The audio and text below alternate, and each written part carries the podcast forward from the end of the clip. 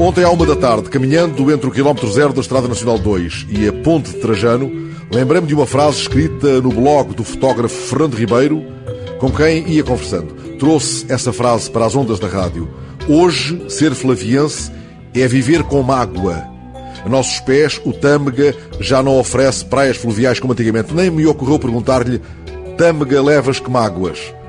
Porque as águas sob a ponte são um espelho verde quase estagnado, ali contidas. A montante, o rio é um fio, adiante se fará a estrada larga, mas como li no blog, que guarda a memória deste território de aldeias abandonadas e tristes, tempo houve em que se pescavam trutas no rio e se tomava banho, havia fartura de lontras e de galinhas d'água. Pôs-se, entretanto, no celeiro a mesa composta com a sopa da Amélia, uma sopa rara, substantiva, de substância, quero dizer, meu caro António Catarino, e umas alcaparras com tempero de ervas e cebola e um moscatel sublime.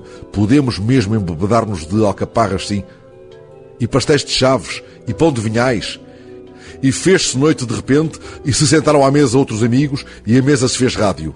Ainda não estamos prontos para morrer, disse um deles. E é de chaves ligado a uma revista cultural chamada Ror de Coisas. E quando a noite se pôs finalmente, abri o computador e lá estava a folha de sala que hoje vai ser distribuída aos espectadores do documentário sobre a ópera Mátria, um projeto de Eduarda Freitas, que é apresentado logo à noite no Teatro de Vila Real.